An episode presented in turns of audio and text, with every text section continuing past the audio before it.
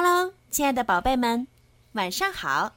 欢迎收听儿童睡前精选故事，我是每天给小朋友们讲睡前故事的小鱼姐姐。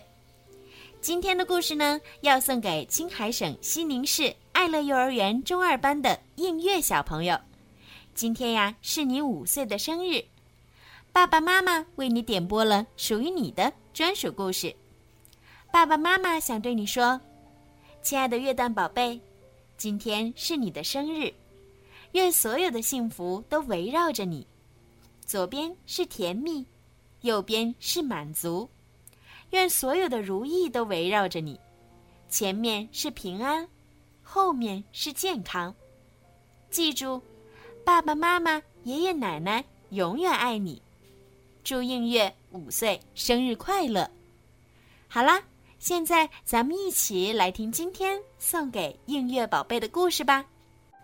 小熊维尼之罗宾为维尼举办聚会。洪水退了，太阳重新照耀着森林，森林里的每条小溪都开心的发现自己又恢复了从前的可爱模样。在温暖宁静的森林中。布谷鸟开始大声歌唱，斑鸠们开始开心的聊天儿。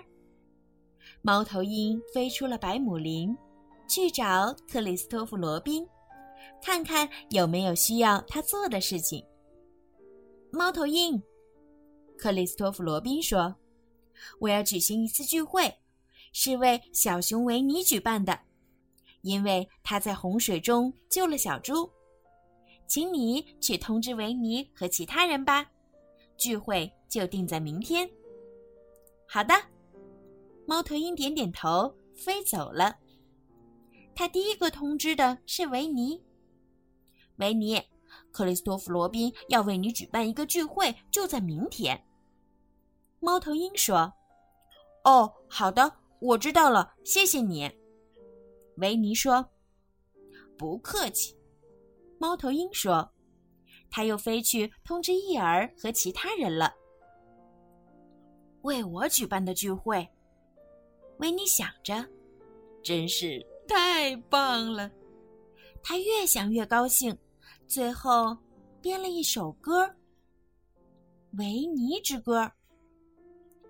请我为你欢呼！他从水里救出了朋友，他不会游泳，却救出了朋友。维尼是头小熊，特别有头脑，他会乘着小船在水面漂。让我们为他欢呼，为他欢呼，真心为他欢呼。猫头鹰找到了伊尔，告诉他克里斯托弗·罗宾明天要举办一个聚会，请他去参加。哦，好的，我会去的。伊尔慢悠悠地说：“但如果明天下雨，我就不去了。”第二天到了，没有下雨。克里斯托弗·罗宾用一块长木板做了张长桌子，大家围坐在桌子旁。桌子上摆满了很多好吃的东西。罗宾坐在一头，维尼坐在另一头，在他俩中间，一边坐着猫头鹰、伊尔和小猪，另一边坐着瑞比、小豆和袋鼠妈妈。瑞比的亲朋好友们分散坐在草地上。这是小豆第一次参加聚会，他非常兴奋，大声的和每个人打招呼：“你好，维尼！”他尖声说：“你好，小豆。”维尼说：“你好，小猪。”他尖声说：“小猪对他挥挥爪子。”他正忙着吃一块蛋糕，顾不上说话。你好，伊尔，他尖声说。伊尔忧郁的对他点点头，喝了一口牛奶，然后说：“很快就会下雨的。”大家很开心的吃蛋糕、喝牛奶、喝果汁。过了一会儿，等大家差不多吃饱了，罗宾用勺子敲敲桌子，大家立刻安静下来了。这次聚会是为维尼举办的，罗宾说，因为他救了小猪。我有一件礼物要送给他，就在这儿。他低头找了一会儿，小声说：“放到哪儿去了？”罗宾去找礼物时，伊尔咳嗽了两声，开始讲话：“，各位朋友们，很开心在我的聚会上看到你们。其实我做的算不了什么，你们也能做到。”嗯，除了瑞比、猫头鹰和袋鼠，还有维尼以外，你们也能做到的。小猪和小豆太小了，你们谁都会这么做的，只是碰巧轮到了我。我这样说不是为了要得到克里斯托弗·罗宾的礼物，我只是做了自己该做的事儿。我想我们都会尽力去帮助别人的，我们都会的。伊尔在说什么？小猪小声的问维尼：“我不知道。”维尼有点悲哀的说：“我以为这是为你举办的聚会。”我本来也是这样想的，不过现在我不这样想了。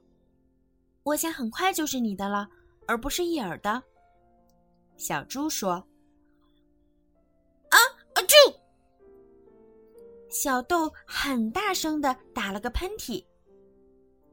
我正在说话，伊尔严厉的说：“我说话的时候被打断，会感觉在这儿。”罗宾兴奋的大叫起来：“我找到礼物了，把它传给维尼吧，这是给维尼的礼物。”给维尼的？伊尔问道。“当然，他是世界上最可爱的小熊。”大家催维尼赶快打开礼物，看看是什么。维尼解开了红色绳子，打开盒子。他看到礼物的时候十分高兴，开心的大叫起来：“啊，太棒了！”那是一个很特别的铅笔盒，里面有好几支铅笔，有红铅笔、蓝铅笔、绿铅笔，有的铅笔上面刻着小熊。有的刻着助人为乐的小熊，有的刻着勇敢的小熊，还有一把削铅笔的小刀，一块橡皮和一把用来画线的尺子。这些东西很整齐地放在铅笔盒里，这些都是送给小熊维尼的。哇，维尼，这太棒了！大家齐声说道，除了伊尔。谢谢你。克里斯托弗·罗宾，维尼大声说：“聚会结束了，大家对罗宾说：‘谢谢，再见。’”维尼和小猪在金色的晚霞里一起回家。维尼，小猪问道：“你早上醒来的时候对自己说的第一句话是什么？”“早饭吃什么？”维尼说。“你会说什么呢？”不知道在令人激动的今天会发生什么事情，小猪说。维尼想了想，点点头说：“嗯，都一样的。”好啦，今天的故事就听到这儿啦。